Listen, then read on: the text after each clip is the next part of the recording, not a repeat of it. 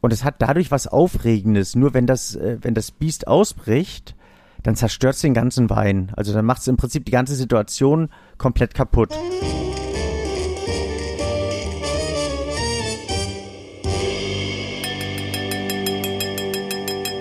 Darf ich guten Abend sagen? Sag, was du willst. Hauptsache, du sagst Hallo. Freundlich, höflich, so wie ich es ähm, meinen Kindern stets versuche beizubringen und nicht mit so einem nordischen Nicken. Ich freue mich, dass wir, dass wir, äh, das ist ja schön, wenn du dann irgendwie beim Einschlafen nur noch nix. Ich freue mich, dass wir es mittlerweile wöchentlich schaffen, also uns Ja. zu treffen. Früher haben wir ja da vorproduziert, ähm, zwei, zwei, drei Folgen im, Vor, äh, äh, im Voraus, aber mittlerweile ähm, aufgrund der, der Zeitknappheit ist es aber schön, wenn wir einigermaßen irgendwie dann doch tagesaktuell Ja, tagesakt- sind. Also ja. Ein schönes Ja. Gefühl, dich jede Woche. Und, äh, Nicht und jede dennoch muss ich ja hören. irgendwie die Sinnfrage nochmal irgendwie aufwerfen. So, ähm, machen wir denn alles richtig? Ist das, was wir so besprechen, hat das Hand, Fuß? Ähm, mögen uns die Menschen noch? Oder ähm, klicken die da drauf Ich würde- und lassen ich würde sagen- Oder ähm, müssen wir mehr Geld in Brandbuilding sagen, so und investieren? so. Was müssen wir machen? Ich würde sagen so und so. Also wir, wir kriegen durchaus ähm, kritische Stimmen, die ähm, uns als Laberkaster, Kasper, Laberkaspers, Kasper, Kasper, Kasperle, Der Kasperle Kasper, die Theater äh, Kasper ist ein, bezeichnen. glaube ich, ein Pluralwort, wenn ich mich recht entsinne. Aber Ja, und wir sind zwei. Ähm, es gibt viele, die, die äh, viel Zuspruch halten. Da habe ich eben durch den, durch den Personenkontakt den großen Vorteil, dass ich direkt ein Feedback bekomme. Und ähm, sehr viele das sehr, sehr wohlwollend äußern. Die, die Zahlen sind eigentlich steigern, äh, steigend, also daher auch, was, was nachgehört wird, das finde ich ja immer so toll. Und nichtsdestotrotz, äh, also wäre ich sehr dankbar für jedes Like und für jeden Kommentar, für jedes, äh, für jede Bewertung ähm, die wir bekommen, jede Anregung, die wir auch bekommen. Also es gibt ähm, sowohl positive Anregungen wie ähm, haltet es in einer halben Stunde, macht es ein bisschen ausführlicher, ähm, äh, macht eine neue äh, Hintergrundmusik, tralala, ähm, lasst diese Fahrstuhlmusik weg oder oder oder ähm, bis hin zum ähm, bis hin zu konkreten Wünschen, ähm, Fragen. Ähm, ich mag diese Interaktion. Wir, wir können nicht zu viel und nicht alle ähm, Kommentare beantworten. Das ist manchmal ein bisschen schade, weil da einfach die Zeit fehlt, aber wir versuchen dann zumindest zeitnah auf alles einzugehen. Ich finde es einfach schön, dass die teilweise zwei, drei, äh, nee, zwei Jahre alten Sachen immer noch nachgehört werden. Also dass es ähm, noch aktive Hörer der ersten, der zweiten, der dritten Folge gibt. Und man kann das so ein bisschen analysieren. Also es ist, ähm, ist eine Freude, dass es war und dass es aufgenommen wird und dass es keinen Abbruch gibt in jeglicher Form, sondern dass es sich stetig entwickelt. Und ich glaube, das ist ähm, dann vielleicht auch so was Besonderes in der heutigen Podcast-Welt, dass wir nicht in Staffeln arbeiten oder dass wir nicht sagen, okay, wir machen das ein Jahr, sondern dass wir jetzt schon fast 70 Folgen dabei ja, sind. also so eine gewisse Hartnäckigkeit kann man uns ähm, ähm, attestieren. Aber es macht ja immer auch noch Freude. Also auch durchaus mit dir ähm, äh, zu plaudern und über äh, Welt, Leben, Liebe, Wein, Medien und sonstige Sorgen des, des Alltags zu sprechen. Und wenn wir zu sehr abschweifen, dann äh, bitte ich das auf der einen Seite zu entschuldigen. Manchmal ist es eben auch, ähm, glaube ich, eine ne interessante Geschichte, weil wir uns ja kaum neben dem Podcast ähm, hören und miteinander kommunizieren. Und ich sehe es immer so ein bisschen, ähm, als wenn ich in Amsterdam irgendwie die Straße entlang laufe und in diese fremden Wohnzimmer oder Schlafzimmer blicke. Und das, ähm, da werde ich ja irgendwie zum zum Voyeur und zu sehen, wie die sind die eingerichtet, wa- was, was bringen die gerade zum Tisch, essen die jetzt Abend. Also so, so sehe ich das hier in diesem eigentlich Gedankenraum, den wir haben, ähm, auch manchmal. Und das finde ich durchaus reizvoll. Und so als, als kleines Nebenthema gibt's ja ähm, dein, deine Welt und meine Welt, die wir so Unsere Welt, in der wir leben. nebenher noch so ein bisschen bespielen. Unsere Welt, in der wir in der wir leben. Und wir, hin und wieder können wir auch voneinander lernen. Also die ein oder andere Frage, die, ähm, die ich aus meiner oder du aus deiner Welt ähm, oder umgedreht ähm, wir haben, äh, können wir hier auch besprechen. Also ich habe ich hab in der Tat eine konkrete Frage und die kam nicht zuletzt durch meine Kinder, wenn ich mit denen einen Film gucke. Und es gibt ja so teilweise Situationen, wo richtige Film oder richtig krasse Filmfehler Mhm. auftauchen.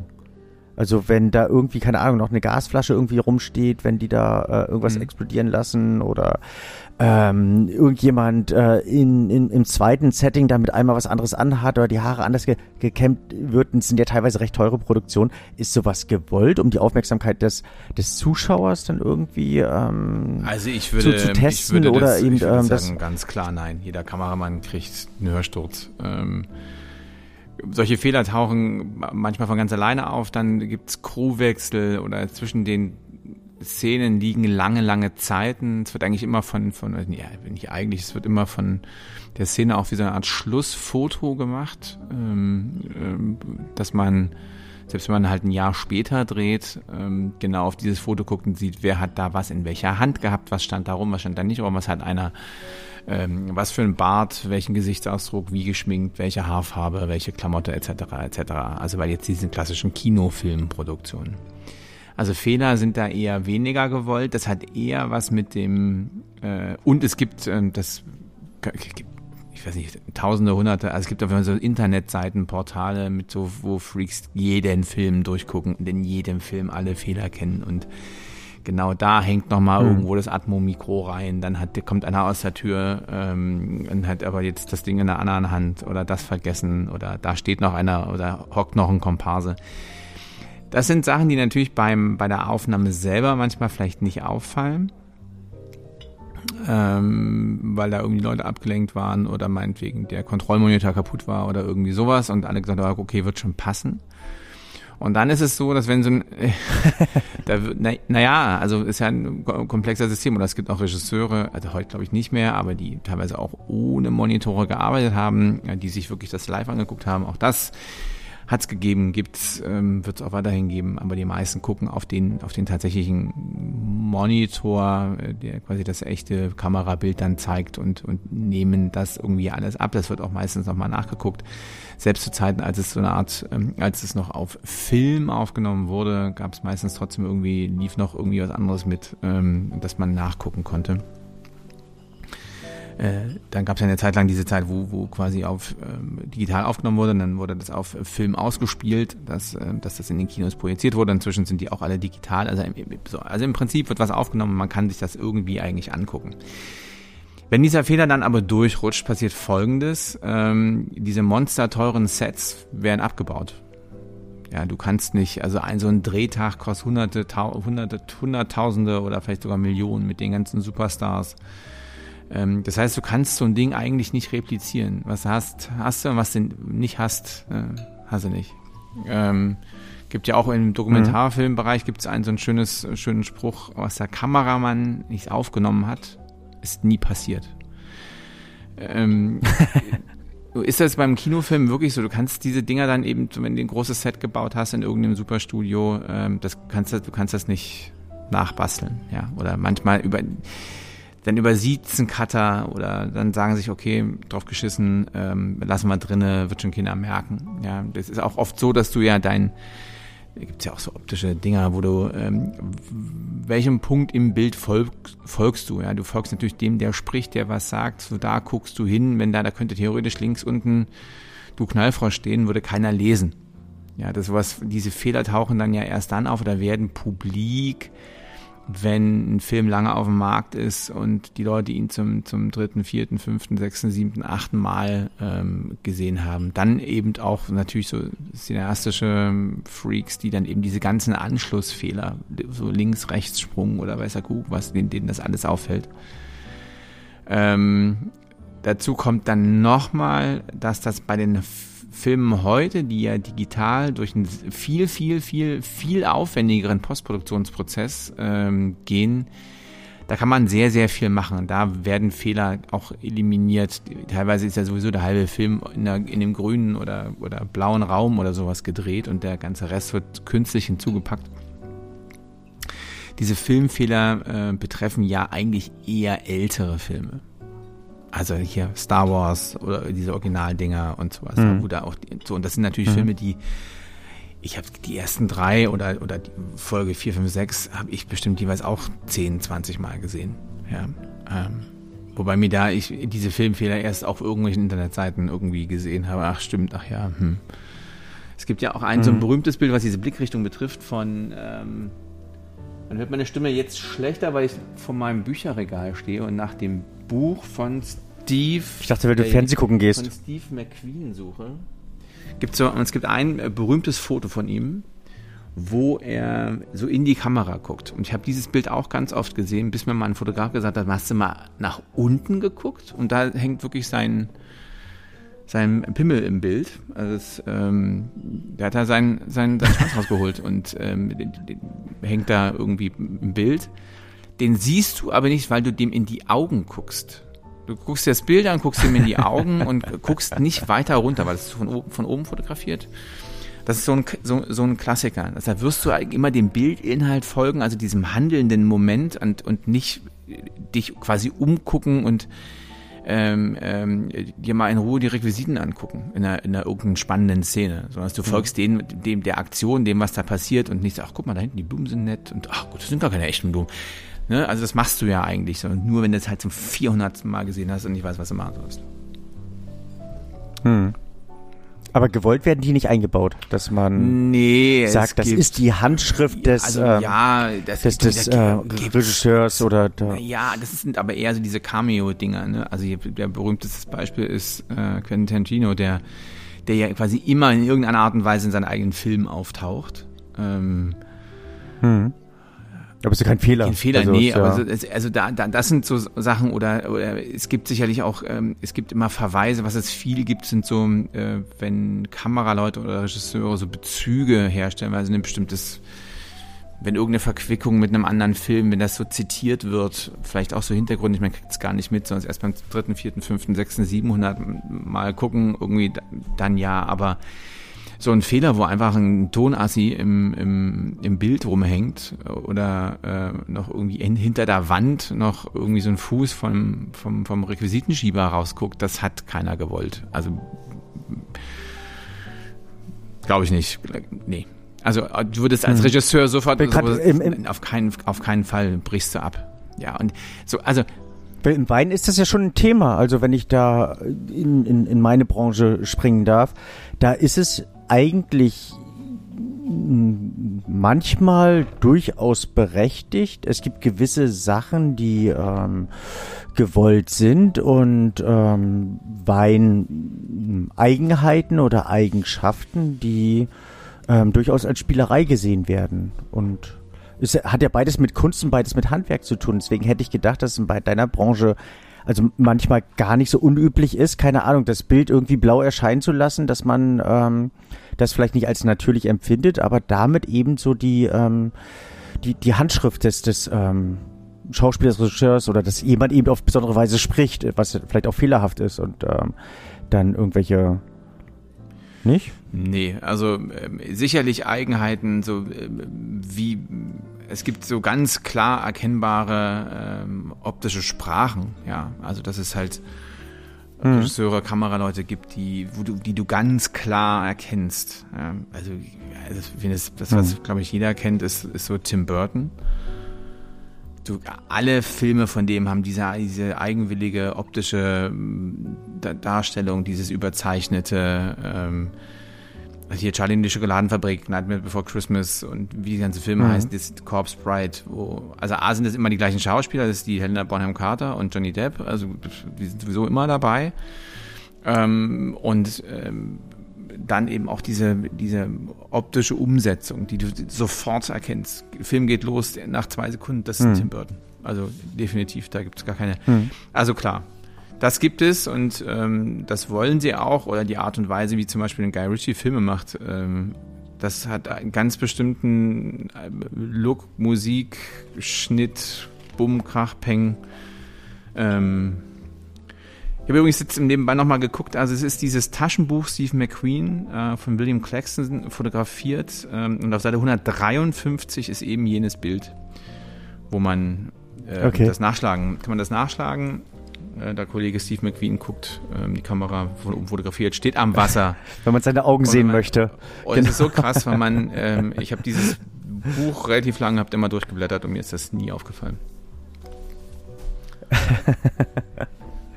Schön, aber so, so ist es, glaube ich, eben auch beim, beim Wein, um den Bogen wieder zurückzuspannen, dass viele Weine trinken und erst wenn man sie darauf hinweist, dann ähm, wird denen gewahr oder wird denen be bewusst, dass äh, das eigentlich vielleicht nicht so natürlich oder nicht so gewollt ist. Fallen dir typische Weinfehler ein? Also kennst du, also oder weißt du was, was äh, ein Weinfehler wäre? So, so Fehltöne meinst du jetzt? Also der klassischste Weinfehler ist Zum- ja der, zum Beispiel. der Kork, den wir hier auch schon oft besprochen haben. Und dann gibt's ja geschmackliche Töne, die da irgendwie also so im Geschmacksbild nicht reingehören. Ähm, ich sagen Mhm. würde, nee, Moment mal, das äh, stimmt irgendwas nicht. Oder wenn ja, Weine sehr alt werden und irgendwie seltsame Dinge entwickeln. Aber aber ich bitte, das noch mit professionellem Wortgut ähm, zu untermauern, Silvio, sonst, ähm, sonst wird der Vorwurf wieder ähm, bestätigt. Wir, wir labern nur. Dass wir Labertaschen sind oder Friseure? In der Friseusen sind Ja. die hier. Äh, Entschuldigung, nichts gegen das Friseurhandwerk, aber das, ähm, der Spruch geht ja leider so.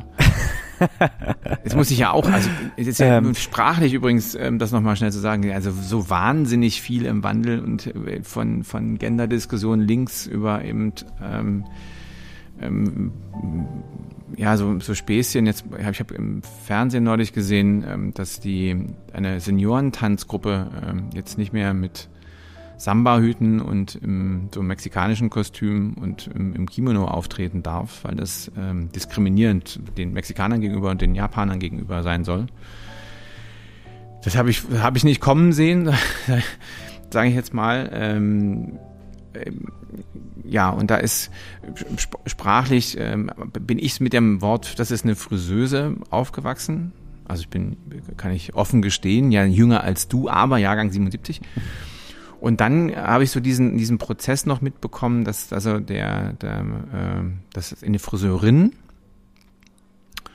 Und jetzt ist auch das out, jetzt ist man Hairstylist. Ach so. Ja, also man ist Hairstylist.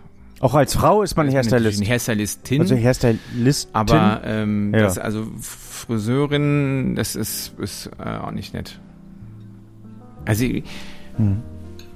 Ja, also es ist, ähm, die Welt ist im Wandel, das äh, wusste Herr der Ringe schon. Ähm, aber das ist, oder der Kollege Tolkien, ähm, ich, ich bin stets bemüht zu lernen.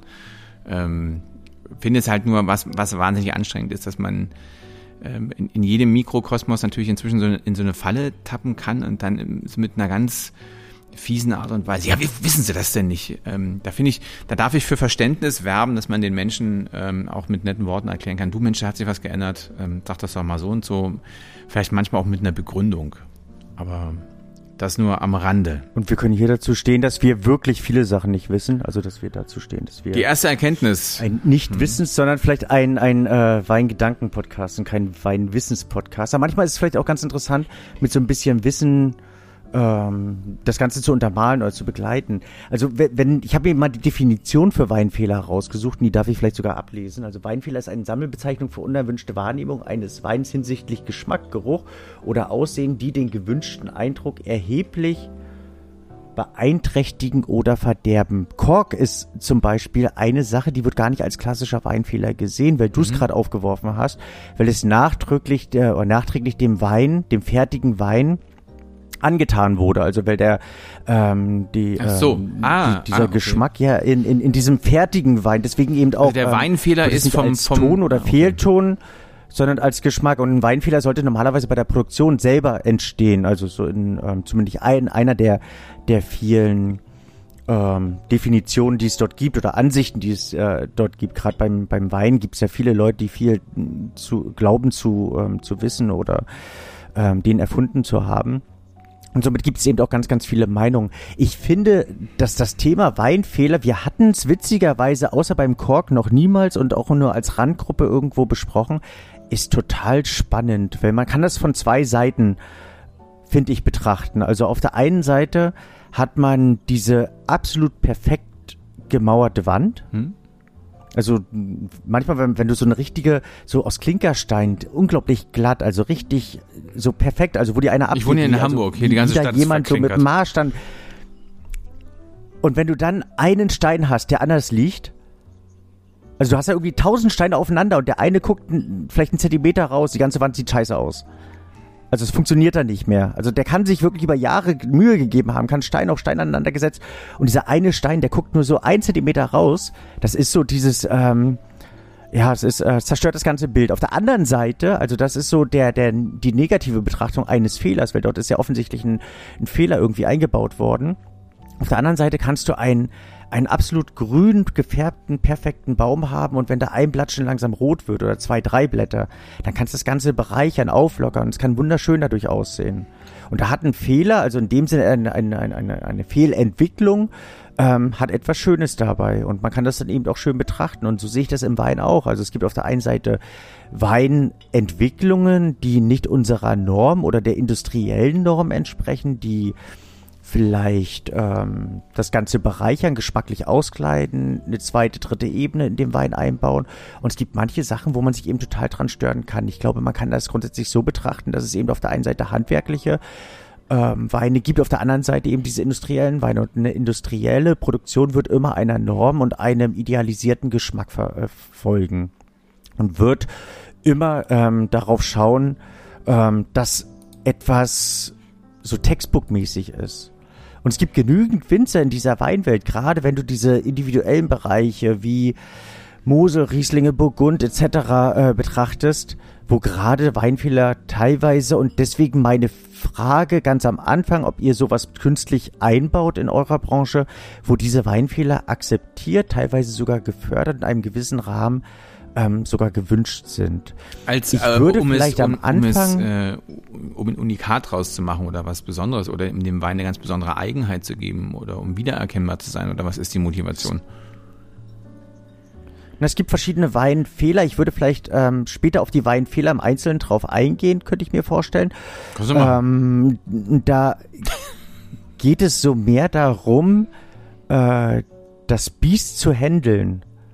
Und es hat dadurch was Aufregendes. Nur wenn das, äh, wenn das Biest ausbricht, dann zerstört es den ganzen Wein. Also dann macht es im Prinzip die ganze Situation komplett kaputt. Und nur wenige können es handeln.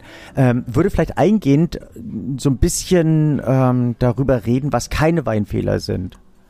Und ähm, was ich zum Beispiel ganz, ganz wichtig finde, und da darf man eben auch nicht vergessen, dass uns nicht nur Freaks oder Profis hören, was ich sehr, sehr schön finde, sondern manche, die sich ähm, vielleicht sogar an uns erfreuen, an unseren Geschichten erfreuen oder sich eben anfänglich mit dem Thema Wein beschäftigen möchten. Und das ist für mich so eine der größten Ehren, dass ähm, wir diesen Leuten nicht die Angst nehmen, sondern einfach Zuspruch schaffen, dass Wein eben kein Riesenmysterium sein muss oder man eben auch am Wein Spaß haben kann oder eben auch am aktiven äh, Trinken äh, Spaß haben kann.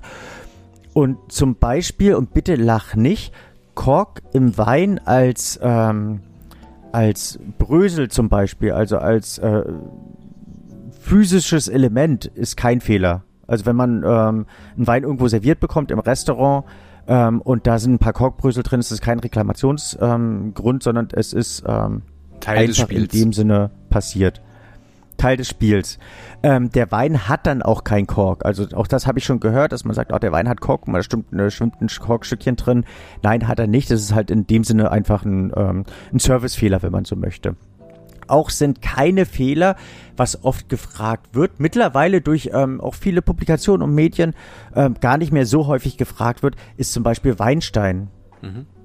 Ist kein Weinfehler.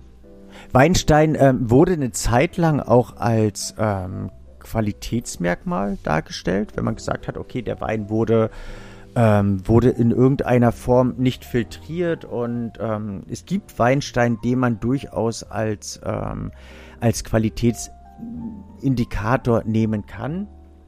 Aber grundsätzlich ähm, ist, äh, oder ist Weinstein nichts anderes als Weinkristalle, ähm, die ähm, äh, als, ähm, oder als, als Teil der äh, nicht lösbaren Weinsäure, als, Ka äh, als, als Calciumsalz ähm, ausfallen und dann irgendwann sichtbar werden und meistens am, ähm, am Boden liegen mhm. bleiben. Mhm. Die können teilweise sogar medizinisch genutzt werden. Also es passiert ja nicht nur in den Weinflaschen, sondern teilweise auch in, in größeren Produktionen, teilweise kiloweise in den Tanks, dass die da rausgeschäffelt werden müssen.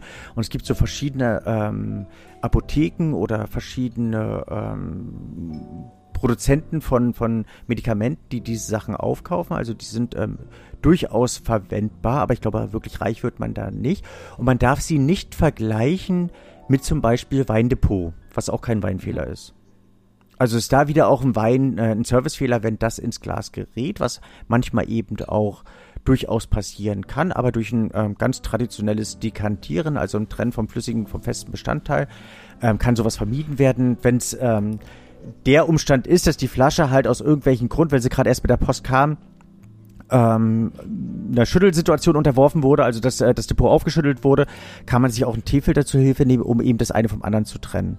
Grundsätzlich ist das nicht giftig, das Depot. Ich kenne sogar Leute, die das mit Genuss, mit Trinken, mit Essen, manche finden es eher unangenehm, wenn man da so was Sandiges am Gaumen hat. Ähm, es gab äh, um 2000, 2005 witzigerweise eine Szene, die haben angefangen mit dem Weindepot zu malen. Also die haben da richtig schöne Bilder mit Lafitte Rothschild Depot mhm. gemalt, die dann teilweise zu horrenden Geld verkauft wurden oder mit Betrüß oder mit irgendwelchen ähm, Spätburgunder wieder Depot. Also ausgekocht also und getrunken. Diese witzigen so ungefähr, genau. Für die Nachwelt aufbereitet sozusagen. Ähm, solche witzigen Situationen gab es eben auch. Das hat sich, ich habe es lange jetzt nicht gesehen, offensichtlich nicht durchgesetzt. Aber ähm, das würde ich eben auch nicht als, als äh, Weinfehler bezeichnen. Weinfehler ist zum Beispiel auch nicht, ich weiß nicht, ob dir das mal aufgefallen ist, wenn du dein Weinglas vor dir stehen mhm. hast. Und, und dann ist da so ein ähm, öliger Film. Äh, das ist auch kein Weinfehler, das ist ein äh, Glasfehler oder ein Genussfehler. Ähm, da so ein öliger Film drauf ja. ist. Schon mal gesehen? Ich trinke nur im Dunkeln. Achso, machst die Augen zu beim Trinken, damit es möglichst schnell geht. Ähm, oder du dein Leid oder dein, dein Unheil nicht ja, siehst. Ja, wobei ich, ähm, ja manchmal, also teilweise jetzt, wenn es ein fancy Wein ist, tatsächlich immer noch mal so das Glas nachspüle, also vor, vorspüle. Weil ich mag es aber, dass irgendein Krempel aus der Spül, also wenn ein Glas aus der Spülmaschine stammt, äh, dass da immer irgendwas dran ist, was da nicht rangehört. Hab so ein, aber tatsächlich so ein öliger Film oder doch, ja, doch, ist mir, ist mir aufgefallen. Habe ich aber dann. Kommt in der Tat von, von vom Spülmittel. Getrunken. Also, das dann irgendwann noch im Glas ist. Also es ist äh, relativ einfach zu erklären, es kommt nicht aus dem Wein, sondern eben auch aus dem, aus dem Spülmittelresten, ähm, die dann im Glas sind. Deswegen das Glas einfach mit warmem Wasser aus, äh, ausspülen oder Spülmaschinen sind mittlerweile so professionell und dank des Klarspülers, man, es ist nicht mehr sichtbar, also wenn da Chemikalien sind.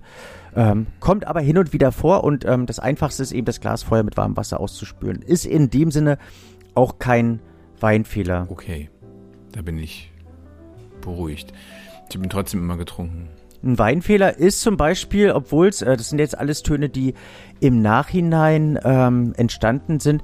Ein, ein, Weinfehler ist auch nicht, wenn, wenn dein Wein irgendwelche fancy Aromen hat. Wie zum Beispiel irgendwie ein Huba-Buba-Aroma, also so ein Kaugummi-Aroma oder so ein. Das liegt Nagellack, ja daran, wenn man den Huba-Buba im Mund hat. Zum Beispiel ein Weinfehler, aber das, das äh, läge bei dir dran, aber es gibt auch andere seriöse Weintrinker, die ähm, das in der Tat im Wein äh, riechen und das kommt äh, von der Methode Carbonique. Das ist so diese ähm, Kohlensäureeinmeischung, wie sie im Beaujolais zum Beispiel äh, praktiziert wird, dass man ähm, den, also diese ganzen Schalen ähm, unter ähm, Kohlensäureverschluss oder unter der Kohlensäurehülle äh, für einige Tage stehen lässt, ähm, die Farbpigmente sich aus den Schalen in die Beeren und in den Most hinein arbeiten und ich somit eine schnelle Farbgewinnung und eine, äh, einen Wein relativ schnell produzieren kann, um das jetzt ganz, ganz schnell mhm. zu erklären. Und dann bekommt der Wein immer so ein, so ein leichtes Kaugummi-Aroma. Also das ähm, ist aber in dem Sinne auch kein, kein Weinfehler, sondern eine Spielart. Mhm. Ein Weinfehler ist zum Beispiel auch nicht, wenn der Wein nach grüner Paprika riecht, also weil das ist eine Spielart von ähm, teilweise unreifen Trauben, was ähm, dann ein Winzerfehler ist, aber eben auch kein Weinfehler ähm, und eben auch eine Spielart sein kann. Okay. Es gibt gelegentliche Weinfehler, also die man als Weinfehler ähm, bezeichnen könnte, aber auch nicht muss. Willst du eigentlich auch was ich sagen? Ich bin tatsächlich gespannt zu. Also es ist ja einer dieser Podcasts, wo, wo ähm, also ich habe ja vor so einen kleinen Vortrag gehalten und jetzt hält, hältst du einen Vortrag und äh, dieses Wechselspiel des der, ähm, der sinnvollen Informationen durch dich und der äh, völlig unnützen ähm, Informationen durch mich, also unnützes Filmwissen oder, ähm, oder über seltsame Fotos Nee, der lebensnahen, also der verwertbaren. Man kann sich jetzt ein Buch kaufen bei dir und kann da ähm, auf Seite 153 nachschauen, genau, ähm, wie ja, Augen genau, ausschauen. Wie, ähm, wie man, kann man an den Augen entlang nach unten gucken. Nee, deshalb bin ich äh, völlig zufrieden mit ähm, und bin äh, ganz ohr. Das ist doch der Sinn dieses Podcasts, oder nicht? Naja, nicht nur, also es ist ja so eine Frage des Austauschs, aber ich wollte dich auch nicht totreden, sondern wollte einfach Ich habe doch jetzt aber keiner, ähm, keinerlei... zwischen, zwischenzeitlich Wort, Also ich, Wortrecht. mal, Ich, ich sage Ich immer weiß, wieder, dass, ich- dass, ich, dass ich kaum kaue beim, beim Wein trinken und dass ich eben ohne meinen Strohhalm, Oder beim Strohhalm kaum, trinken. kaum äh, volle Züge ähm, aus dem Weinglas kriege. Also so, mh, ich finde, ich sage doch ab und zu irgendwas Sinnvolles. Ich könnte jetzt noch darauf hinweisen, dass ähm, angesichts der Beschwerden, die es ja gegeben hat, dass wir uns eine halbe Stunde halten sollen, ähm, die halbe Stunde, die erste halbe Stunde dieses Podcasts jetzt gerade vorbeigegangen ist und ähm, auch angesichts deines Monologes du vielleicht auch mal Gas gibst. Das würde ich gerne, aber wir sind jetzt beim Ah. kurzen Teil. Also es, ähm, wer seine Jog Joggingstrecke jetzt schon absolviert hatte, sollte entweder eine extra Sporteinrichtung ähm, suchen oder noch eine extra Runde drehen oder sich das dann eben für morgen, zum Glück kommen wir nur alle zehn Tage oder so meistens alle zehn Tage, ähm, sich das für ja, die nächsten Runden aufheben. Also es gibt ähm, eventuell Weinfehler, die man durchaus als Weinfehler deklarieren könnte. Das sind zum Beispiel Eiweißausflockungen, die den Wein trüb werden lassen oder trüber Wein, was man als eben nicht richtig deklarieren könnte, was teilweise auch nicht richtig ist. Was aber eben auch gerade in diesem ähm, allzeitlichen, neuzeitlichen Natural Wein Segment durchaus gern gesehen durchaus gewollt ist. Also wenn der Wein eben trüb ist, wenn er, ähm, wenn er Schwebteilchen, Trubstoffe in sich hat, wenn alte ähm, Hefepartikelchen noch in dem Wein sind, weil eben gerade ähm, Verfechter dessen sagen, Weine müssen nicht mehr totfiltriert, müssen nicht mehr überschönt werden, sondern all das, was in dem Wein irgendwie mit ähm, verarbeitet wird, ist ein Bestandteil des Weines und es ist schade, wenn es dem Wein entnommen wird. Richtig ist, dass ähm, 30 Prozent bis zu 30 Prozent des Geschmacks durchs Filtrieren dem Wein entnommen wird, teilweise bis 50 Prozent.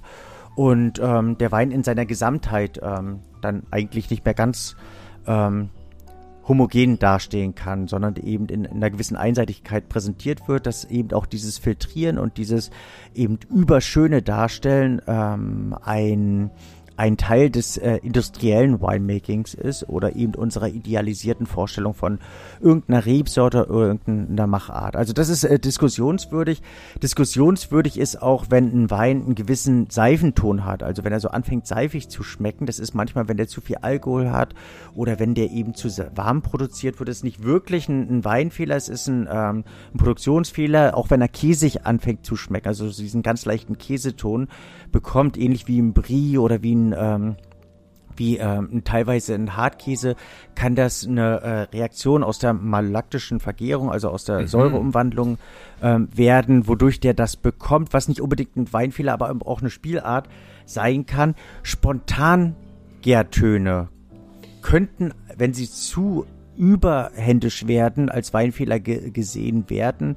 Gerade in der Zeit, so Ende der 90er, Anfang der 2000er Jahre, als viele, viele wieder anfingen, äh, mit Spontis zu arbeiten, das noch nicht richtig konnten, ähm, die Weine zu sehr nach ähm, Erde, Papier, nassem Papier rochen, ähm, pilzige Töne bekamen, wurde das eben dann wieder als Fehler ähm, ja irgendwo deklariert, aber eigentlich ist es in dem Sinne nicht wirklich ein, ein Weinfehler. Der Winzer konnte es nur nicht wirklich handeln und äh, musste erst wieder lernen, mit Sponti ähm, Tönen zu arbeiten. Und gerade das ist ja eigentlich so dieses traditionelle Winemaking, die ähm, ein Reinzucht vergorenen Wein kam ja erst in den 70er Jahren des letzten Jahrhunderts auf.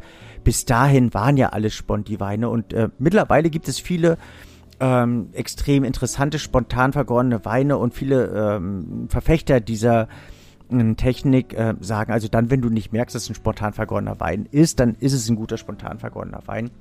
Und es gibt dem Wein ähm, viel mehr Schichten, also eine gewisse Vielschichtigkeit, viel mehr Tiefe und viel mehr Charakter. Ein klarer Weinfehler ist Oxidation. Was ist Oxidation? Wenn es rostet. Wenn's ro- Danke, dass du meine, meine äh, eigentlich so dumme Frage mit viel Humor begegnet bist. Also klar, wenn, wenn, man kann sich immer so am Apfel vorstellen, wenn ein Apfel wirklich ähm, oxidiert ist, ist er braun ähm, dann ist er richtig dunkelfarben, ähm, er ist äh, nicht mehr klar, eben auch in seinem Farbbild. Er schmeckt eben auch nicht mehr fruchtig, er ist modrig, er ist ähm, unappetitlich, man möchte ihn nicht trinken und ähm, dann, wenn es überhand nimmt, eben auch ähm, absolut keinen ähm, kein Genuss mehr, den irgendwie genießen oder irgendwie zu verarbeiten. So ist beim Wein eben auch. Oxidation kann zum einen künstlich, kann aber eben auch ähm, gewollt entstehen. Es gibt eben auch die äh, sogenannten gekochten Weine oder die maderisierten Weine. Ähm, das sind ähm, Weine, die dann eben Weine eben auch wie Sherrys oder so, ähm, ähm, die aufgespritteten Weine, also wo die Oxidation teilweise gewollt ist und wo man das eben als Spielart des Weins nimmt. Es gibt aber eben auch Weine, wo es dann irgendwann, wenn sie zu alt werden, wenn sie irgendwie Sauerstoff gezogen haben, wo es nicht ähm, gewollt ist. Hast du schon mal vom reduktiven Ton, also dem kompletten Gegenteil gehört? Ähm, nein. Also reduktiver Ton. Das Gegenteil zur Oxidation. Mhm. Genau. Nee. Also ähm, Oxidation ist ja etwas, ist das jetzt was schlimm. Ähm, muss ich mich da schämen, auf den Boden werfen? Muss ich irgendwie ähm, äh, bedrückt sein? Bin ich jetzt doof? Huch. Fällt mir gleich das Buch runter. Muss ich das in der Gänze verantworten oder kann ich den letzten Teil einfach stehen lassen? Naja. Ähm, wie auch immer. Also Oxidation ist etwas, was äh, normalerweise ungewollt ist, außer in gewissen Gebieten ähm, oder eher bei Weinen wie zum Beispiel im Jura. Reduktion ist etwas, was ähm, nicht gewollt sein kann, aber manchmal als Spielart des Weines genommen wird. Ähm, und es erzeugt in dem Wein, also dieser äh, reduktive Ton, ähm, ein Aroma, das erinnert so ein bisschen an Feuerwerk, an, hast du sowas vielleicht schon mal im Wein, oder vielleicht hast du sowas schon mal im Wein gehabt? Es gibt F einige Feuerwerk ist, meinst du diesen, richtig diesen, diesen, damit, diesen, mal, Feuersteingeruch, Geschmack? Hm, ist was, ist, ist ein bisschen was anderes. Ähm, Feuerwerk ist so, ähm, wenn du dieses, ähm, abgebranntes Schwarzpulver so ein wenig im, im, im Wein hast. Also nicht so Feuerstein, als würdest du zwei Steine aneinander schlagen und den Steinstaub mhm. in der Nase so gefühlt aufsaugen, sondern als würdest du eben beim Feuerwerk das Schwarzpulver abbrennen und genau das riechen. Das ist so ein, so ein ganz hauchzarter Ton, der manchmal gerade bei großartigen Chardonnays so dieses hm, i-Tüpfelchen hm. sind, die ähm, die eigene Tiefe in, in äh, äh also die auch richtig also diese Richtung, machen. ja, ich würde wunderbar. versuche mir das gerade zu vergegenwärtigen, aber ich, ja, glaube ich. Das ist ein Ton, also ich bin da mega Fan von. Gerade so um die 2000er hat man im, im, im Kalifornischen also ein bisschen mit, mit gearbeitet bei Tyrley oder bei Talbot. Im Burgund gibt es ähm, einige sehr, sehr renommierte Produzenten, die eben mit diesen reduktiven Tönen arbeiten. Und genau das ist das, was ich am Anfang sagte, was eben dieses leicht verfärbte Blatt an einem Baum sein kann. Also wo man sagt, man hat eine Spielart, eine Handschrift, weil genau diesen Tönen, Ton eben zu handeln, ist wahnsinnig schwierig. Wenn, wenn dieser ausbricht, wenn die Reduktion überhand nimmt, dann wandelt sich dieser Ton wie so ein, wie so ein Biest in einen Ton, der so an feuchten Scheuerlappen erinnert, der an ähm, teilweise auch faule Eier erinnert, der an Knoblauch, an, ähm, an Zwiebeln erinnert, der an alten Waschlappen äh, erinnert. Und dann kannst du den Wein eigentlich nur wegschütten, kannst ihn nicht reparieren. Der Ton kann zum einen gewollt erzeugt werden, wenn du einfach mit ähm, in, in einer gewissen Phase der Weinproduktion mit Luftabschluss arbeitest, also dem Wein unter Stress setzt. Das ist ein Stresston, der dann entsteht. Oder wenn er ähm, während der Produktion eben zu wenig Sauerstoff bekommt. Ähm, du kannst es relativ ähm, interessanterweise ähm, gut für frische, leichte Weine nehmen, selten für Rotweine. Ähm, und es kann störend wirken bei Weinen mit relativ vielen Tanninen. Ähm, da muss man sehr, sehr gezielt und sehr bewusst mit diesem Ton umgehen. Ein weiterer Ton. Würde ich jetzt applaudieren ähm, müssen? Also, um eine, könnte so als Zwischenklakör nee, fungieren. Also im Fernsehen gibt es ja diese Anfangsklaköre, also diese, so bei Talkshows. Ne? Da steht ja immer so, also, da muss ja, wenn jemand was gesagt hat, steht irgendwo an einer Ecke, den man nicht sieht, und der klatscht dann so an dass die anderen dann mitklatschen. Das, was, das ist das, was ich immer beim im Flugzeug mache. Ich klatsche so leicht an, damit die anderen dann beim Landungsklatschen volle Hütte Gas geben. Bei, bei, Stefan, bei Stefan Raab war es so, dass die Schilder hochgehalten haben, also da ganz bewusst jetzt klatschen. Ja, weil die das hops genommen haben, aber ja, in, in, den ganzen Shows ist das, und weil da ja mit offensiv umgegangen wird, aber in diesen ganzen Shows ist das, ähm, ist das tatsächlich so. Da wird, hm. wird vorher eingeheizt. Also viele Moderatoren haben ja äh, als junge, äh, junge Leute als, als äh, Einheizer angefangen haben so ein Publikum mhm. als erstes mal aufgeklärt, was zu tun und zu lassen ist, wie man zu gucken hat und was man, ne, und überhaupt, und wann es zu klatschen gilt und dass man Gas geben soll und so weiter. Und die sind meistens auch so Witze-Weltmeister, ähm, um da so ein bisschen gute Stimmung, also um die, die ähm, ähm, nach einer großen Studio-Rundgang, Führungsgeschichte durch die Bavaria-Studios dann irgendwie leicht gelangweilten Menschen irgendwie ein bisschen in Fahrt zu kriegen, dann und dann bleiben die, dann gibt es auch welche, die nach dem Studio bleiben und eben dieses Anfangsklatschen dann eben noch, damit alle jetzt, ah, jetzt muss geklatscht werden, das war eine tolle Sache damit der Zuschauer zu Hause das Gefühl hat, ah, selbst wenn es langweilig war, Mensch, die vor Ort sehen das anders, das muss ganz fetzig sein.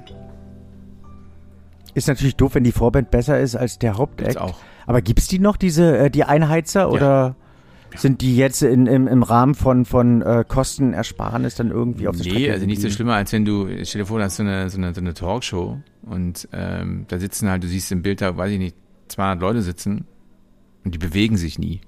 Also die keine, hm. keine Unmutsäußerung, kein gar nichts. Gibt auch so ein genaues Screening so bei, der bei, bei ne, wenn dann die Leute reinkommen, sind dann so, hast du so Experten, die dann sagen, ey, das könnte ein Problem, Kandidat. Also, muss ja auch mal muss ja auch immer darauf gefasst sein, dass irgendwie einer irgendwie so eine Sendung stören will oder irgendwie sinnlose Kommentare. Äh, ja, auch schon beim bei der Auswahl der Gäste wird auch da, also der die die die, die Studiogäste, die dann da hingesetzt werden, da wird auch schon drauf geachtet. Nee, nee, sowas gibt's schon noch, ja. Also sagen es eine Talkshow gibt mit Menschen. Aber der große Hype so dieser, dieser Talkshows ist vorbei, dass man wirklich da gezielt irgendwie nach, keine Ahnung, München, Berlin, Köln reist und sagt, man, ich möchte da unbedingt bei XY Stern TV ja, halt sitzen und da mal Gast sein. Also diese großen finde ich, es gibt diese ganz großen Talkmaster, die so, die eine Erscheinung, was weiß ich, also man kann über, über ähm, die Wetten das Jungs, ähm, Gottschalk, Lippert und Wiesa Elstner sagen, was man will, gerade auch über Gottschalk. Aber das war schon eine, eine Institution, ja. Da wollte man eben mal Gast sein. Und diese großen Shows so in der Art und Weise, das gibt's kaum noch. Also du hast diese ganzen komischen Casting-Shows, wo die halt mit irgendwelchen Teenies vollgestopft sind, die sich da irgendwelche äh, Musikanten angucken oder Jungstars oder eben ihre Verwandten. Das ist sicherlich was Großes, aber diese großen Ikonen, dass du so die und die Talkmaster-Geschichte, dass man da unbedingt dabei sein will, sagt sich jeder, gut, guck ich mir im Fernsehen an, reicht mir voll, vollkommen. Also die gute alte Zeit mhm. ist, oder die, die Zeit des guten alten Autogramms ist ja auch vorbei. Also du hast halt noch so verrückte mhm. Ähm, mega begeisterte oder auch manchmal ein bisschen seltsam aussehende Menschen, die dann tatsächlich noch so nach irgendwelchen, die wissen dann genau, dass dann eine Talkshow dann, dann aufgezeichnet und dann lungern die da in irgendwelchen Eingängen äh, und Ausgängen und Hintertüren von, von Studios und Fernsehsendern rum und, und, wollen dann noch ein handgeschriebenes Autogramm haben. Ja, aber ansonsten ist heute hm. zack, bumm, Selfie gepostet, Ende Gelände. Ja, und Ernst Huberti ist ja jetzt auch gestorben, also der Mr. Äh, Sportschau. Daher ist einer der großen letztlich auch der, der, ähm, der Sportkommentatoren dann ja irgendwo auch von uns gegangen. Ähm, ich glaube, es hängt vielleicht auch ein bisschen damit zusammen, weil es so viele gibt. Also weil du ja im Prinzip, keine Ahnung, allein geführt 50 Fernsehsender hast, die ja von morgens bis abends bespielt werden, wo irgendwelche Leute irgendwas zu sagen haben. Und früher gab es halt zwei Sender, Jein. die halt äh, nur zehn Stunden irgendwas hatten und dann, ähm, oder? Ja, also wenn man jetzt ähm, gut, diese Zeiten von Oertel und so, die, die, die, was war hier Dagmar Schipanski, nennt eure Kinder Dagmar? Der leider auch gestorben ist, ähm, ne? Da, da gebe ich dir nennt, recht. Nennt eure nee, Kinder nee, Waldemar. Waldemar. Nicht Dagmar, Entschuldige. Entschuldigung. Äh, genau, nennt eure Kinder Waldemar. nennt eure Kinder Dagmar. nennt eure Jungs Dagmar. Nein, die, die ähm, da gebe ich dir recht, das ist natürlich so, da war, das war eben ein Fernsehsender und da, das war, der Kommentar war dann eben einfach gesetzt und das hat die Zeit bestimmt. Das ist, ja, in der Mannigfaltigkeit geht das unter, aber ähm, ich glaube dennoch, dass die richtig großen Guten, die, die setzen sich durch. Also wenn die jetzt im amerikanischen Markt gibt es, weiß ich nicht, 7500 verschiedene Fernsehsender, 80.000 Talkshows und trotzdem spricht man eigentlich so über Norton Graham, über, über äh, Jimmy Fallon und ähm, natürlich auch, auch wenn das jetzt inzwischen bei Netflix läuft, irgendwie den Letterman, also so viel sind es dann gar nicht, die so als ganz große ähm, Gesichter dann irgendwie gelten. Und in Deutschland sind das irgendwie, finde ich, nicht so viele, ähm, die so ikonische Typen sind, die, die so einfach geil sind, ja. Aber hast du den, den äh, Überblick über den sonstigen europäischen Markt? Also gibt es sowas in, in England ja, aber in Frankreich, Italien, Spanien. In Japan wohl schon. Also da gibt also es. Es gibt in jedem ähm, Land in gibt Tat so. Personenkult und gibt so ganz bestimmte Moderatoren, die da ganz fetzig sind, wobei auch da natürlich, dass sich insofern etwas überall verändert, dass das sehr in diese ähm, äh, jungen, hübschen, also so in, den Bereich ab ähm, sagt, wo natürlich noch so Fankultur da ist, wo du halt so Teenager hast, die auf in den sozialen Medien den Leuten irgendwie dann Riesenaufrufe, riesen Fangemeinden bilden und so. Ähm, es sind dann eher so jüngere Stars, die dann, ja, also wo, wo viel Bewegung ist. Aber du wirst heute äh, sowas wie früher mit den Beatles passiert ist, also wo, wo so ein ganzes Land lahmgelegt wird, wenn ein wenn, wenn ein Star oder eine Band irgendwo irgendwo einreißt, das wird so kaum noch geben. Würde ich gar nicht sagen, weil allein Tokyo Hotel hat uns ja bewiesen, dass ähm, Ja, dann Das hast du dann, ja, du hast dann diese gewissen- Fans, aber jetzt ähm, wenn früher die war ja bei Beatles nicht ja, anders. dann, da war so eine Stadt lahmgelegt. Da hat auch keiner mehr irgendwas war, wenn der da da wurde hat's bumm gemacht, ja, oder es gibt da, früher diese Konzerte auch mit Queen noch, wo gefühlt fast eine Million Menschen dann irgendwie da waren. Ich weiß nicht, ist diese große Begeisterung, ich habe immer das Gefühl, dass, oder was ist natürlich eine rein ähm, ähm, persönliche Wahrnehmung, ähm, die Menschen immer gesättigter werden und dadurch, dass ja irgendwie alles überall erreichbar ist, kannst du, du musst halt nicht zum Konzert, du kannst halt auch einfach zu, auf Insta gucken, was der dein Star da irgendwie macht und dann äh, vor, beim Konzert stehen sowieso 80.000 deiner Kumpels, die auch alle durchgehend da irgendwie ihr Handy laufen haben. Gibt ja genügend Künstler, ähm, Musiker, Moderatoren, Comedians, die irgendwie ausflippen, wenn da in der ersten Reihe die Leute einfach, du nur in Handys guckst und dich immer fragst, immer, guckt ihr noch diesem Konzert zu oder nehmt ihr das nur auf und dann für wen? Ich meine, am Ende landen da bei YouTube dann 7800 verschiedene Videos, alles völlig verwackelt, kaum, kaum zu ertragen und aber eigentlich haben die Leute das Konzert verpasst. Also, I know, aber ähm, diese großen, aber jetzt noch zurück zu der Fernsehtalk-Welt in Deutschland, da fehlen mir die ganz großen ganz großen irgendwie. Ja, Anne Will gibt's schon eine Weile, klar. Ähm, die machen das auch alles ganz artig. Ähm, fand, fand Frank Plasberg, der hat abgedankt. Der war schon so ikonischer Typ irgendwie, weil er ganz klar war, aber der war jetzt auf der anderen Seite auch kein, kein so Everybody's Darling Typ. War ein ganz kantiger Journalist, aber mir fehlen so diese, ja, den Raab kannte jeder. Und sein Nachfolger einfach vergessen, der heißt irgendwie Pustekuchen oder sowas. Ähm, Ich habe aber gehört, dass der das ganz gut machen soll. Also es ist, läuft jetzt in der Zeit, Ich wo hab ich ihn jetzt mal bei einem Fernsehen Dreh erlebt. selten leider Fernseher, aber ähm, bei einer, Ja. war ich bei einer Veranstaltung, bei so einer Gala und da hat er das irgendwie so ein bisschen durch den Schmutz gezogen, was ja sein gutes Recht ist. Ähm, fand ich aber uncool. Also fehlte mir so die, okay. Der neigt, neigt so zur, zur, zur, zur Angst vorm Kunden. Also ähm, mit dem, bei der Konfrontation mit dem echten, mit dem echten Leben, wenn er so mit einem Kam Kamerateam da irgendwie ähm, rumrennen muss und die Leute, den Leuten dämliche Fragen stellen muss. Das ist schon eine hohe Kunst. Ja, es sind aber einige. Also ich war, ich hatte eine meiner größten Enttäuschungen und das ist ja natürlich auf der einen Seite klar, äh, bei Harald Schmidt, als ich den ähm, mal, mal live erlebt oder mehr oder weniger ähm, in, in real erlebt habe, auch nicht irgendwie in der, in der Kunstszene, sondern eben als, als normalen Menschen, ähm, dass der eben ganz anders wirkte. Klar können die nicht andauernd einen Witz reißen, oder erwartest ja auch keiner. Ja, also, das ist ja dort also irgendwie, was war das für eine Situation? Weil ich natürlich, so, du, das sind ja Leute, die, wenn die so in der Öffentlichkeit stehen, das wirst du ja überhaupt nicht haben, ja. Und du, die Leute, es ist ja das mhm. Allerschlimmste, wenn die, wenn die, wenn die dich die ganze Zeit so angucken, ja, den kenne ich doch, den kennt, was macht denn der, ist denn das alles, das der schon wieder?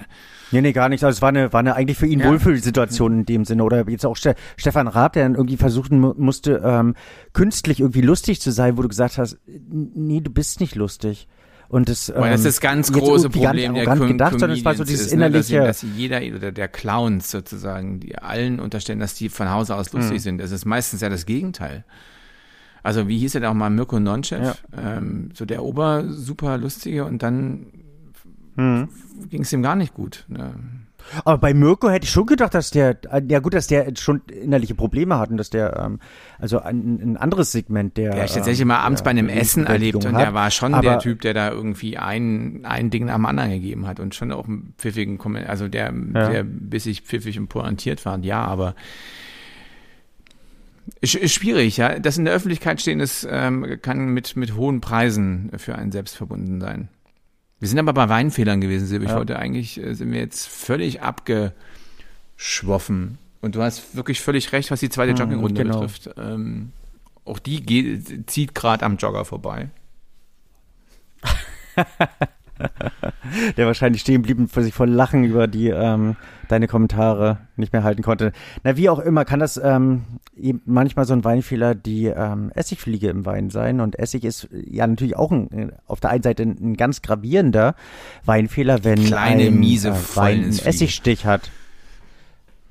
Boah, es gibt echt also ich finde, das polarisiert ja, auch Dro ganz gravierend Weintrinker. oder sowas, heißt die nicht so?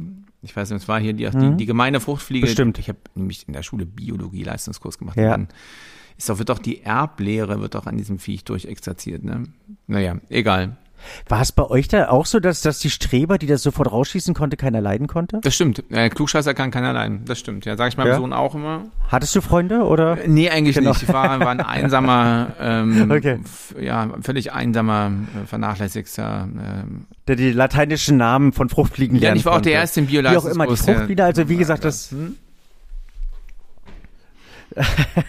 Weiter bitte. ähm, polarisiert Weintrinker ganz klar, äh, ganz äh, klar und definiert. Also es gibt manche, die stört das überhaupt nicht. Also die, die riechen ähm, den daraus resultierenden leichten Essigstich im Wein überhaupt nicht. Andere, die äh, schütten den Wein sofort weg. Und ähm, das ist überhaupt nicht wertend gemeint. Ähm, sind da manche besonders sensibel für und manche eben weniger. Manche Winzer nutzen es als Spielart, dem Wein in der Tat ein, ein wenig Essigsäure so ein, entwickeln so ein Kilo, zu lassen. So ein Kilo Fliegen mit reinzukippen.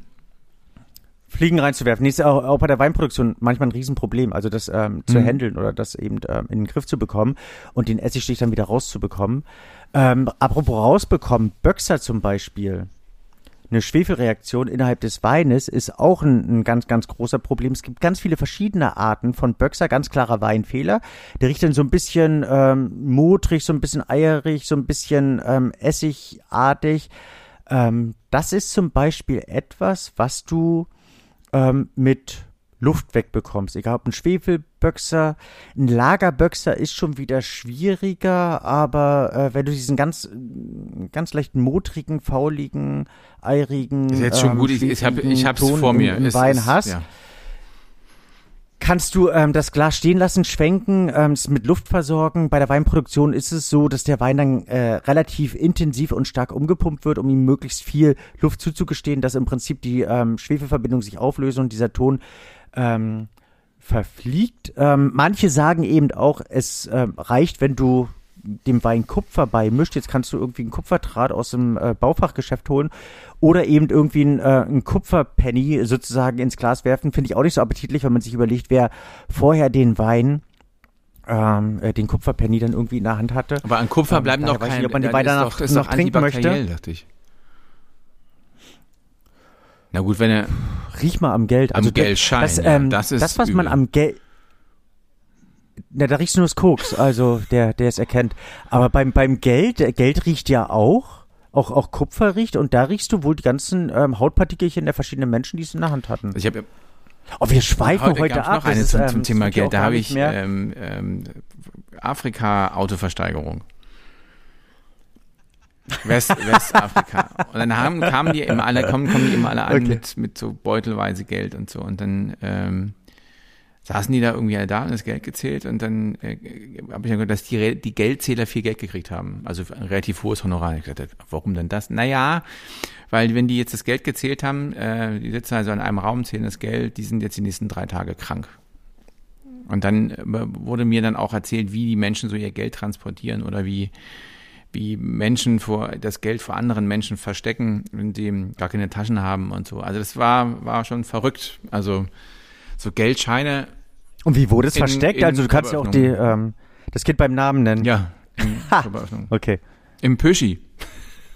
okay. Oder ähm, ähm, auch, äh, also, ja, naja, also da irgendwie unten rum auf jeden Fall versteckt. Ähm, gibt ja noch mehr Öffnungen. Also das ist schon verrückt. Ähm, und ähm, da, da wurde, wurden die Geldzähler immer krank.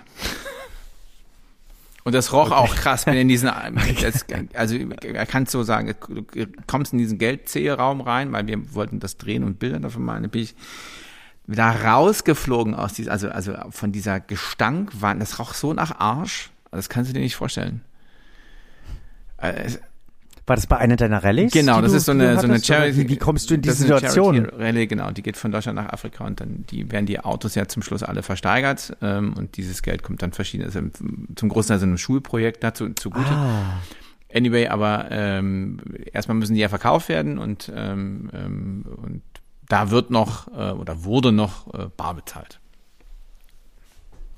Mhm. da sind wir gerade beim Thema. Also Mäuseln ist zum Beispiel ein relativ moderner Ton. Ähm, das riecht so nach Mäusestall, weil wir gerade bei, ähm, bei deinem Thema dort waren. Ehrlich gesagt, Und das ist eben auch so ein Thema, der, äh, oder ein Weinfehler, Aber wenn deine Tochter den innerlichen Wunsch äh, haben wird, Niemals, äh, auf keinen Fall. eine Nein. Mäusefarm Nein, nein, aufzubauen. Nein, sie nicht. Sie, kann den Wunsch Das haben. Die nicht, Frage, das- die Frage ist halt, ob du den Wunsch nicht. erfüllst.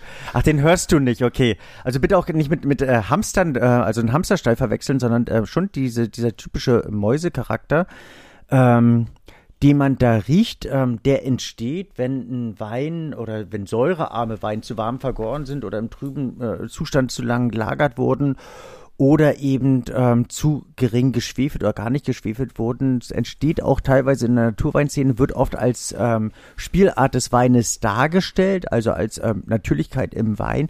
Wahrscheinlich auch so ein bisschen der Punkt gewesen, warum viele Naturweingegner gesagt haben, es ist eigentlich alles Quatsch, was ihr da macht und ihr versucht die Sachen nur schön zu reden. Ob es ein Weinfehler ist oder einfach nur eine Spielart, sei dahingestellt. Wer es trinken möchte, kann das wirklich sehr, sehr gerne trinken. Und weil wir gerade bei den animalischen Tönen sind, ist einer der eigentlich legendärsten und bekanntesten Weintöne der Brettton. Brett. Brett kennst Ich du kenn auch, Brad oder? Pitt. Da gibt es übrigens auch eine schöne Geschichte.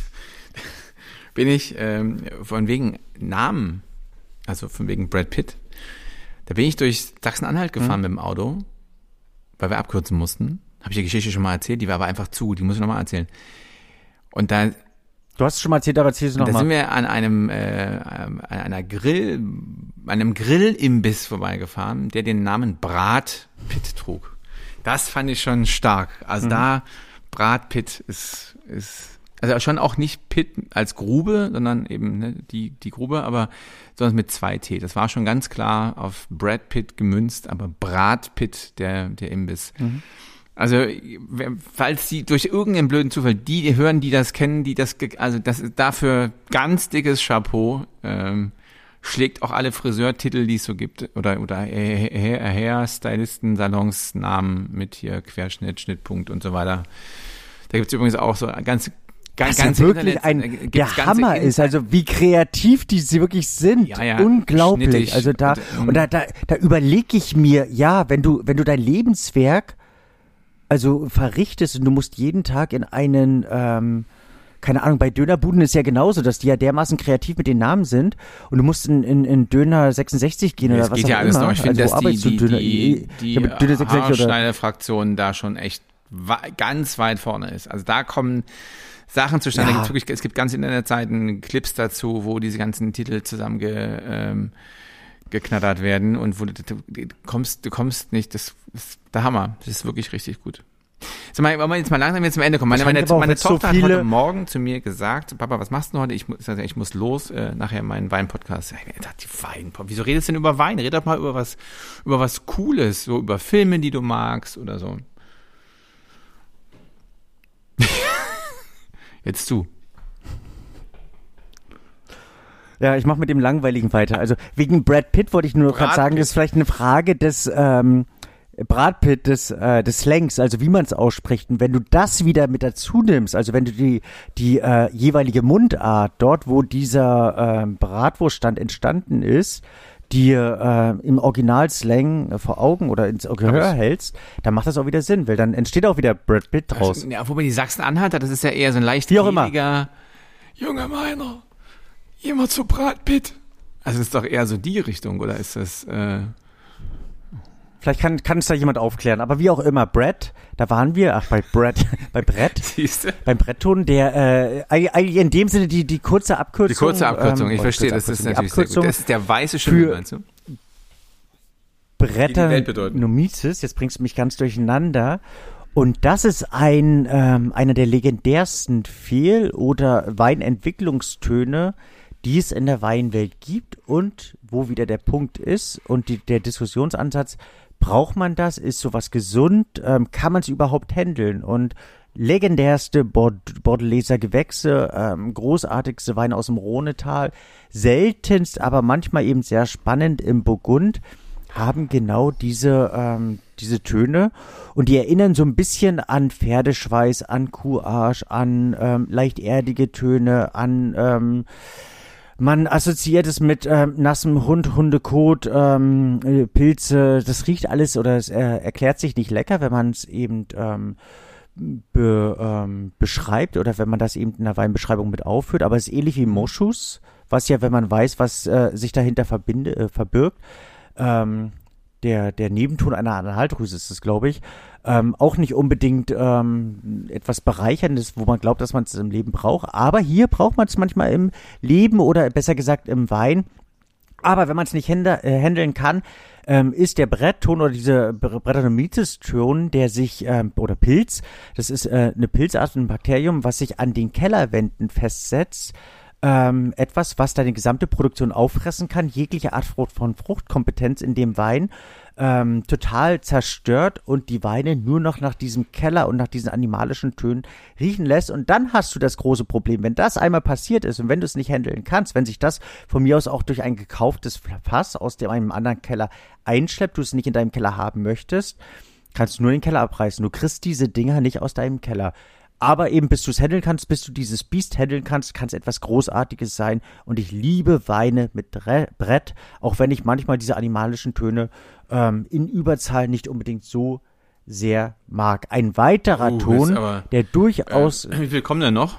ich würde am Schluss, würde ich vielleicht so im, im äh, Abspann äh, nochmal mir eine Liste vorzaubern, mal schauen, ob ich die schnell finde, wo alle Fehltöne oder alle ähm, abnormen Töne im Wein irgendwie aufgezählt will ich jetzt mal einen. Kaffee machen Das können wir dann nicht? vielleicht, dann kannst du, dann kannst du schon schlafen gehen, nee, kannst du schon schlafen gehen.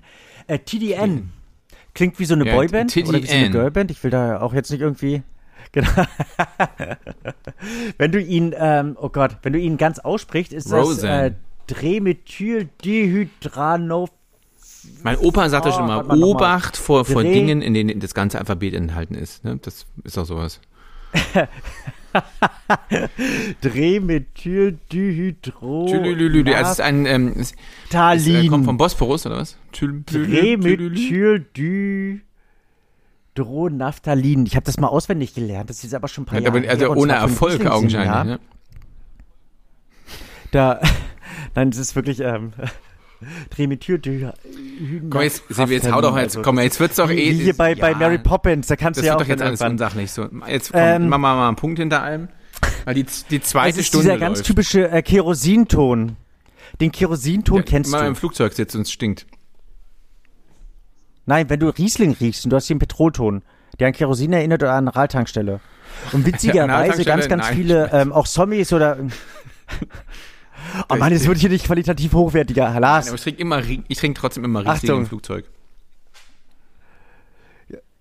Ja, ich, ich gehe da jetzt nicht weiter drauf ein. Also das ist äh, ein Ton, der sehr geschätzt wird. Auch im Flugzeug. Ähm, der äh, aus den, auch nicht im Flugzeug, ähm, der aus den Kar Karotoniden.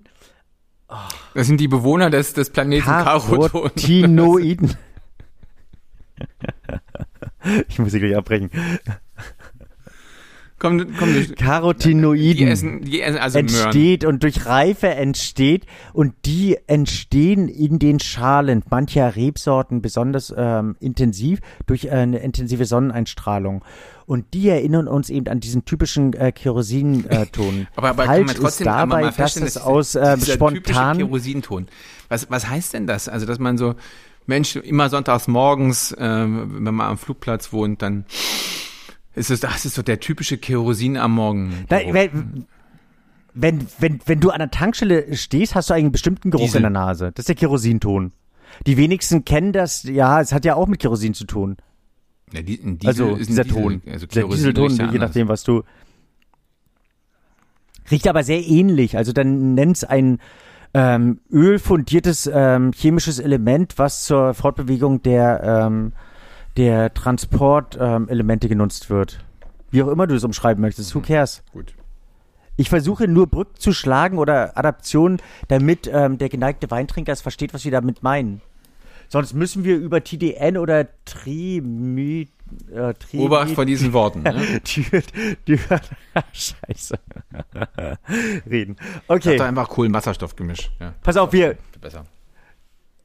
Wir, wir machen mit was Leichterem weiter. Also, ähm, sprudelnder Wein. Und wir reden nicht vom, wir bleiben beim Riesling, wir reden nicht vom Sekt oder nicht vom Schaumwein, sondern ungewollt sprudelnder Wein. Ist ein, ähm, oder könnte ein Weinfehler sein, könnte ein Weinfehler sein, insofern, dass der Wein noch einen gewissen Restzucker hat und ähm, der ähm, die also entweder Verunreinigung innerhalb der Flasche am Korken ähm, teilweise eben auch Hefebestandteile, die nicht rausfiltriert wurden, fangen an damit zu reagieren. Der Wein hat noch ein bisschen Sauerstoff und äh, es entsteht eine zweite ungewollte Gärung in dem Wein, die wenig Kohlensäure entstehen lässt und der Wein sprudelt beim Öffnen. Kann schön geredet werden, wird teilweise eben auch in verschiedenen Weinsegmenten, eben auch in der Naturweinszene teilweise ähm, wenn man dort nicht sauber gearbeitet hat, dann schön gerät, dass der Wein so sein sollte oder es ist eben ein besonderes Exemplar, es ist eigentlich ein ganz klassischer Weinfehler. Es gibt aber eben Weinarten, wie zum Beispiel beim Vino Verde, bei manchen Riesling, da sind wir wieder beim Riesling oder beim Grünfeldiner, wo dem Wein bei der Abfüllung ähm, entweder ein wenig CO2 zugesetzt wird oder der Wein mit ein wenig Gärkohlensäure abgefüllt wird, wo der sprudeln darf, eben ganz leicht sprudeln darf, 0,5 Bar hat und das Ganze durchaus eine Bereicherung sein kann aber im klassischen Sinne ein Weinfehler. Okay, was haben wir denn noch? Geranium. Geranium. Also nicht das Restaurant in Kopenhagen. Du meinst sondern ein die, die Pflanze, die im, im, bei der Oma im Garten wächst. Die, genau, genau, genau. Der an äh, die Blüten und die Blätter von Geranien, Geranien erinnert. Okay.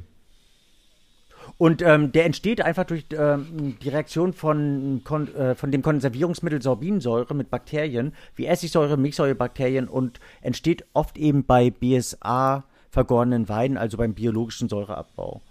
Ist aber eben auch etwas, was gerade neuzeitlich, also was eigentlich seit, seit 30 Jahren erst so richtig gewahr oder präsent ist. Und ähm, was auch erst ähm, in den letzten Jahren ähm, durchaus präsent äh, ist oder erscheint, ist zum Beispiel der typische, ähm, entweder, ja, oder der typische Uta-Ton. Das ist ein ungesunder Alterungston, der durch Trockenstress besonders ent, äh, entsteht.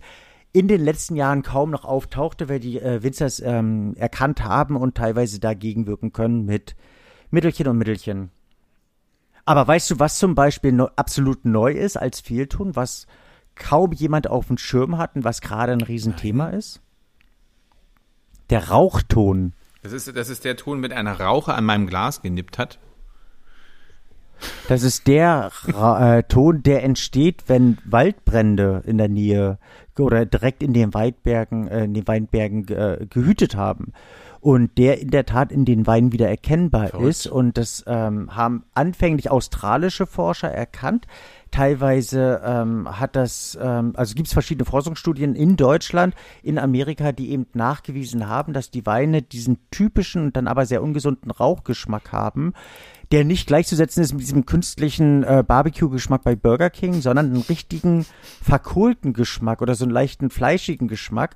Und das passiert, ähm, es gibt ja eine gewisse Phase im, im Wein, wenn ähm, die Weinbeere äh, kurz vor ihrer reife Endphase ist, wenn die Farbe sich verändert, also wenn eben auch ähm, rote Beeren von grün in, in äh, rot oder in blau ähm, sich wandeln, dann verändern sich verschiedene Zellformationen innerhalb des Weines. Und die Asche, die auf den Trauben liegt, wird dann in den äh, in, in der in der äh, Schale eingeschlossen und dann später beim äh, Produktionsprozess freigesetzt und dieser Rauchgeschmack entsteht dann beim Produktionsprozess. Äh, man kann sowas verhindern, wenn man eben keinen klassischen Rotwein, zum Beispiel im Blanc de Noir produziert. Der weist den ähm, Rauchgeschmack nicht auf, sonst sind die Beeren rein für äh, Rotweinproduktion verdorben, was gerade ein Riesenproblem in Kalifornien im Napa im Sonoma Valley ist, wo ja direkt in den oder nahe der Weinbergen ähm, riesige Feuer existierten, was im chilenischen, was im südeuropäischen äh, ein Problem ist. In Bordeaux geht es. Es wird zwar auch mal mit Bordeaux ähm, so ein Einklang gebracht, aber da war es an den Randzonen des Grafen, des Pessac-Léognan und des Sautern, ähm, wo ähm, Feuer wüteten. Da ist es nicht so ein Riesenthema, aber im Sonstigen eigentlich Europa der neuen Welt ein riesen, riesen Thema und es wird demnächst ein immer größer werdendes Thema werden, dieser typische Rauchgeschmack. Soll ich dich weiter langweilen? Nee, hast du eigentlich schon genug. Also Entschuldigung, den, den, den muss ich jetzt, den muss ich jetzt ja, bringen. Alles gut. Aber weiß. du, also ich finde, dass du trotzdem viel verlangst, also dass in, in so einem Staccato-Schritt, ähm, trotz aller Witze, die wir zwischendrin machen, du hier diese Dinger runternagelst. Du, die du machst. Äh? Ich rede von deinen äh, Informationen. Die, du, dung, dung, dung, du machst die Witze. Ja, nein, um das mal, aber du machst die Witze, Um so ein bisschen, um so ein bisschen den Unterhaltungswert hochzuhalten, ähm, dass es jetzt nicht zu annewillig wird zu informationsgeladen. Okay, ich, ich, ich würde dann vielleicht jetzt abschließen mit einem herzlichen Lebewohl, äh, Lars, dir ähm, die Gesamtheit der Fehltöne vielleicht doch mal vorlesen. Du kannst einschlafen oder abschalten, sobald du es möchtest. Vielen Dank für deine Ich, ich gucke jetzt schon mal gar ich, ich, ähm, ich hypnotisiere jetzt schon mal meine Espressomaschine und, ähm, und höre, ich gebe aber alles dir jetzt hier ähm, zuzuhören, sage aber wie vor dem letzten Glas, das zu viel wird. Ähm, ich sag schon mal Tschüss. also, es gibt den Apfelshop, es gibt den Adehydton oder eben Luft. Ey, warte mal. Weißt du, was wirklich noch fehlt, was noch ein Riesenthema ist? Das Alter, ist ähm, der Lichtgeschmack. Lichtgeschmack. Nee, Lichtgeschmack. Also das hatten wir auch schon mal im Thema und das wird über, also wird überhaupt nicht thematisiert, ist aber dramatisch. Also es ist, ähm, wenn du weiße Weinflaschen nimmst und ähm, daher meine erneute Bitte, nimm mal bitte ähm, eine Flasche entweder Wein oder Saft und stell ähm, du kaufst zwei Flaschen, eine direkt ins Fensterbrett für zwei Wochen, eine behältst du im Kühlschrank oder im dunklen Raum, probier den nach zwei Wochen. Der eine hat richtig diesen Blumenkohlgeschmack oder diesen, diesen Salatgeschmack und das wird überhaupt nicht thematisiert und ich finde es eigentlich nach wie vor schrecklich, dass wirklich tolle Weine in weißen Flaschen abgefüllt werden. Nicht zuletzt deshalb, weil es natürlich auch ein riesen ähm, ökologisches und ökonomisches Problem ist, weil das niemals recycelte Flaschen sein können, ähm, weil du weiße Flaschen einfach nicht recyceln kannst oder das extrem aufwendig ist, sondern die immer neu produzieren musst. Daher also die Bitte, greift doch bitte zu braun. Ähm, Im Idealfall, weil das 90 Prozent des UV-Lichts ähm, absorbiert oder ähm, äh, im, ähm, im, im sekundären Fall zu, zu grünen Flaschen, das sind immerhin 50 Prozent, die Weine schmecken einfach, einfach besser. Also das äh, jetzt wirklich als abschließendes, also ich fange nochmal an. Apfelschock, Aldehydton, also Luftgeschmack, Weile, ne? ja. Aceton, also den typischen Oroton, den Alterston, der, ähm, den man auch als verbrannten Ton bezeichnen kann. Aromaböxer, Bittermandelton, Bitterton, Böxer. Also ich entnehme dem, dass, dass, dass du jetzt bei B bist, ne? Breselig, also wiederum hm. verbrannt. Brauner Bruch, Brettanomyces. Depot unter Vorbehalt, Eiweißtrübung, der klassische Foxton, erdig, Essigstich, Fassgeschmack, Filtergeschmack, Filterschock, Föhn, Flaschengärung, Flaschengeruch, Essigstich, Frostgeschmack, Graufäule, Gummi, Hagel, Hefetrübung, Hochfärbigkeit, holzig, Kamm, also kammig, Käseln, Kellerton, Kochton, krautig, Lagerböxler, Lindton, Lösungsmittelton, Luftgeschmack, maderisiert, Maischegeschmack, Mannigstich, Mäuseln, metallisch, Milchsäurestich, muffig, Nachgeschmack, Lösungsmittelton, Nachkonservierung, oxidiert, Petrolton, Pferdeschweiß, Lederton, Picking, Rahn, Rancio, Reduktionsaromen, Säuresturz, Sim Schimmelgeschmack, Schleimstein, schwarzer, schwarzer Bruch, Schwefelsäureföhren, Schwefelwasserstoff, Hm. Sherryton, Stinker, Styrolgeschmack, TDN, Ja. Kiole, Hm. Traubenfäule, Trockenkonservierung, Herrlich. Uta, Toll. Versieden, Großartig. Weindiamanten, Weinfremd, Weingrün, Weinstein, Weißfäule, Ei. Wildverbiss. Und ich danke unseren herzlichen Kollegen von wein-plus.de, die uns diese Liste zur Verfügung gestellt haben. Und sie haben für Z, Und Y und X nicht gefunden. Du warst bis zum Schluss, bis zum Schluss wirklich aufmerksam gewesen. Die Vielen Dank Kaffeemaschine dafür. heizt noch hoch. Also in diesem Sinne, bleiben Sie uns Bis bald gewogen. einmal. Hab einen wunderschönen Tag, Tschüssi. lieber Lars. Gute Nacht.